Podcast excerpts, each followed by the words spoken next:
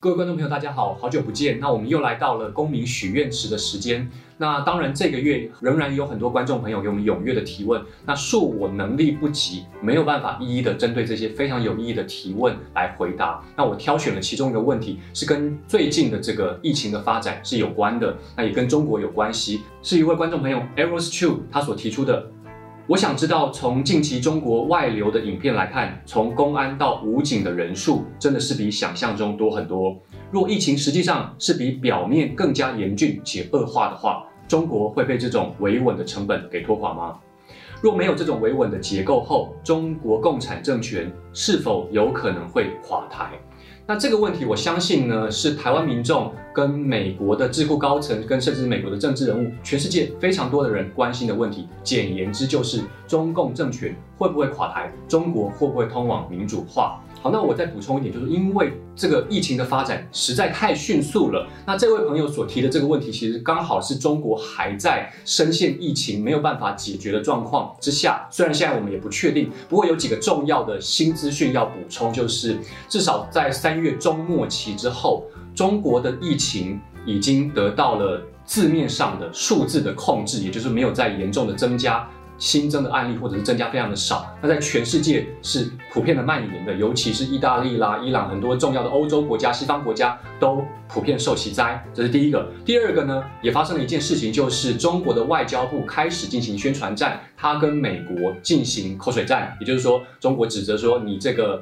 病毒是美国所发出来的，那美国也否认，当然也很生气。这是第二个，第三个呢？中国对这些疫情严重的地方，像是意大利跟伊朗，提供医疗跟人力相关的物资。那当然，这可以被视为是中国大外宣的一部分。第四个，在疫情似乎得到稍微的趋缓的时候，习近平中共的总书记在三月初期的时候巡视武汉。那这就表示说，这个其实他已经不担心，而且还要来视察这里。那这是其中很重要的讯息。那当然要补充一点是，由于中国所发布出来的官方的讯息很多是在资讯不透明的情况之下，所以很多的讯息我们也无从得知。那补充这些讯息，其实就是要来跟大家接损到我们接下来要跟大家讲的，对于中共政权会不会垮台，中国会不会通往民主化这个问题，在美国的学界已经有非常多的讨论。所以今天我也不能够专美于前，其实是我呢都。都是透过这些前人的非常杰出的学者的研究，我站在这个基础之上，透过一些更新的讯息，我们来探讨这个问题。因为这个我没有那么了不起。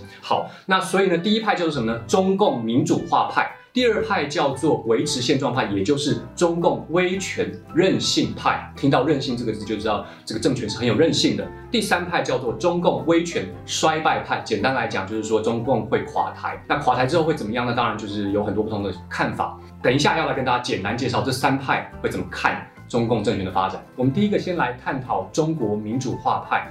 这一派的人认为中国一定会通往民主化，那他当然分了几项的观点去探讨。第一个是经济与社会的发展面向，第二个是政治面向，第三个是外部的示范。简单来说，就是台湾跟香港的民主示范效应。那我们先来看第一个经济与社会发展，这又可以细分三项。第一个就是从经济发展来讲，这是最束缚的社会学现代化的理论。我们先前跟各位介绍过了一个国家的经济发展到了一定的水准，那当然有人研究说，就是平均国民所得到了八千美元以上，就会形成稳定的中产阶级。那也就具备了这个国家推进民主的条件。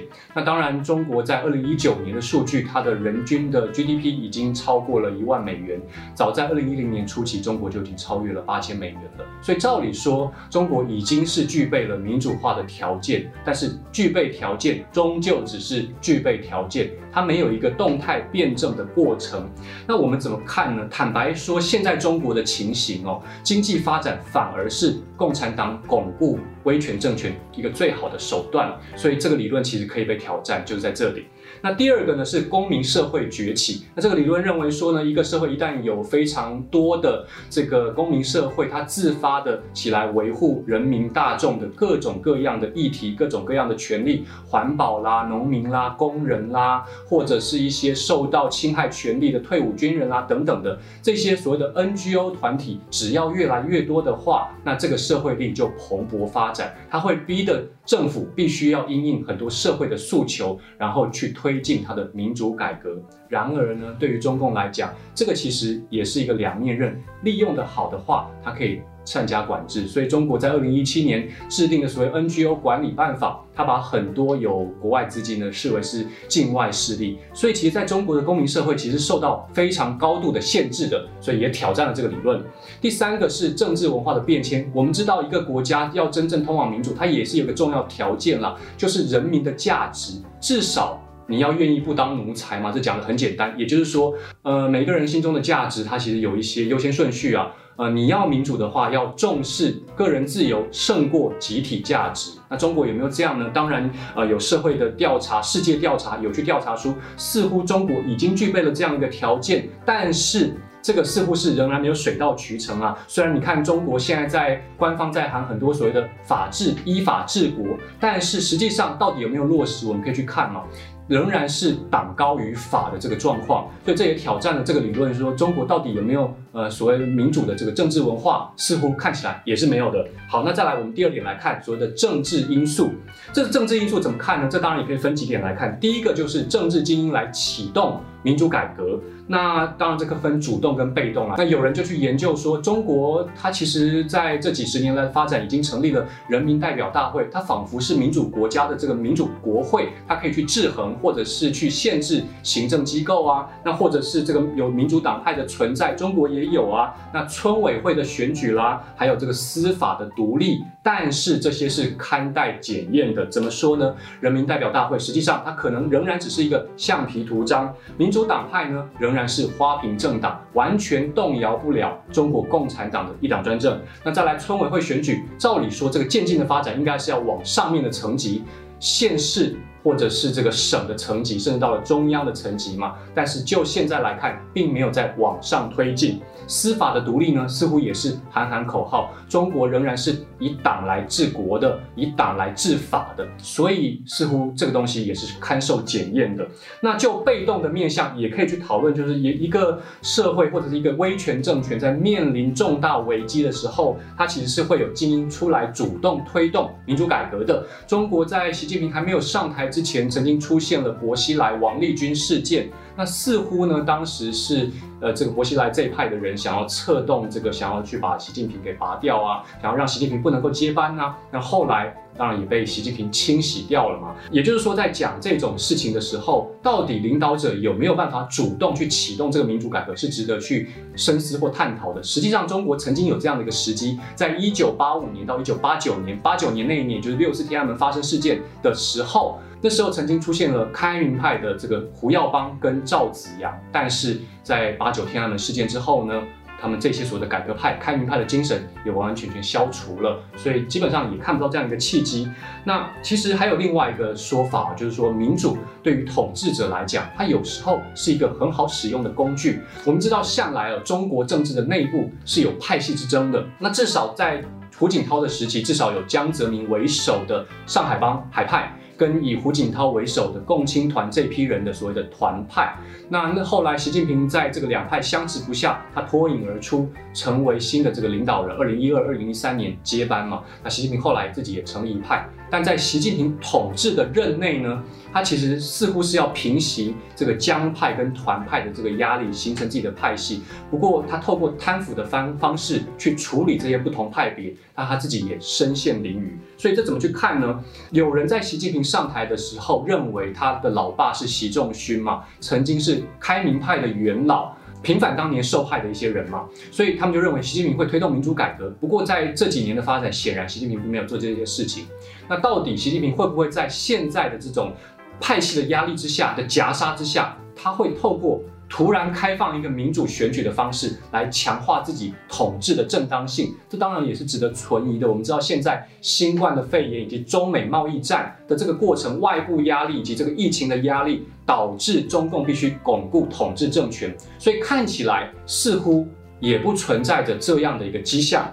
那再来，我们再来看，就是说，有人认为说，中国的民主必须要透过渐进的方式。它现在中国是一党专政的性质嘛？那所以你要推动国家的民主，必须先推动党内的民主化，党内先分派，再从这些派别成立国家里面的各个政党。那他们是认为这样是有一个推进的过程，先从党内派系变成国家民主国家的政党。但是呢，这个我们刚分析过了，这个所谓的团派啦、江派啦，跟所谓的习派啦，到底有没有习派也不晓得。那这样会不会在形成未来他们民主转型的一个契机？这似乎也是一个值得打问号的一件事情。因为我们可以看到，中共统治集团它其实是一个利益共同体，所以他到底会不会为了说要斗其他派，然后呢来开放民主选举？那他可能会倒过来，他为了要维持政权的稳定，他强化巩固自己内部的领导凝聚力嘛。所以这可能看起来也是不存在这个可能性的。那最后一个示范效应，通常民主化的研究在讲的是国际的这个面向，也就是说，在第三波民主化的时候，旁边有一个国家